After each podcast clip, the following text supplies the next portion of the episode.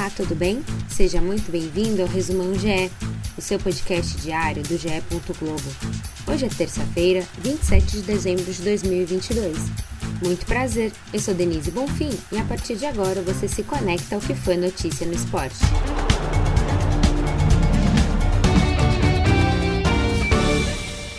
Chelsea e Manchester United venceram no campeonato inglês.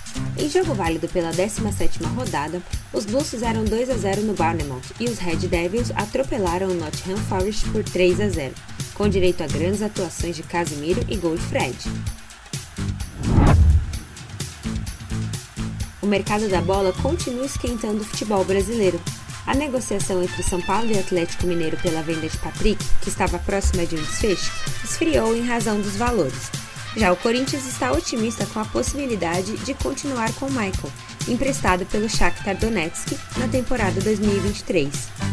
No Botafogo, foram anunciados o goleiro João Fernando, que veio do rival Flamengo, e o atacante Caio Vitor, que estava no Volta Redonda. Com passagem pelo Palmeiras, o atacante Wesley chega ao Cruzeiro. O contrato vai até o fim de 2026. No Sul, o Grêmio deve se reunir com Douglas Costa para tratar sobre uma dívida e a chance de um retorno à equipe. O valor devido é referente a alguns bônus semestrais que o atacante teria para receber desde 2021 e está na casa dos 7 milhões de reais. A coroa adicionada ao símbolo do Santos como forma de homenagem ao Rei Pelé já estará presente no uniforme do time que disputará a Copa São Paulo. A honraria está posicionada acima do distintivo, entre as duas estrelas referentes aos títulos mundiais. O Peixe estreia na competição contra o São Raimundo no dia 4 em Santo André. Pelé está internado desde o fim de novembro em São Paulo, tratando de um câncer de cólon. O Palmeiras informou hoje a CBF que não vai liberar Hendrick Giovanni para a seleção sub-20, que disputa o Sul-Americano de Seleções no próximo ano. Os jogadores que já fazem parte do elenco profissional já deram início aos treinamentos visando a estreia da equipe no Paulistão. Com a decisão, o Santos informou que também vai adotar essa mesma conduta, não cedendo Ângelo e Marcos Leonardo para os jogos.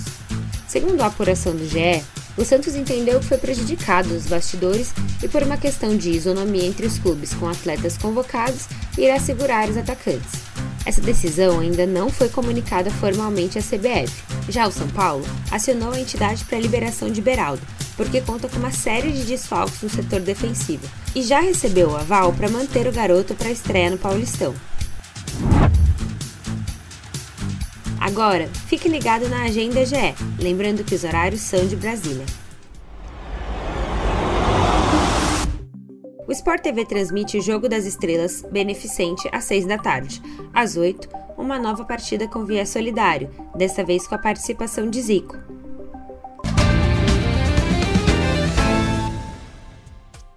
Este foi o Resumão GE, podcast diário disponível no ge.globo, no Globoplay, na sua plataforma de áudio preferida e também pela Alexa.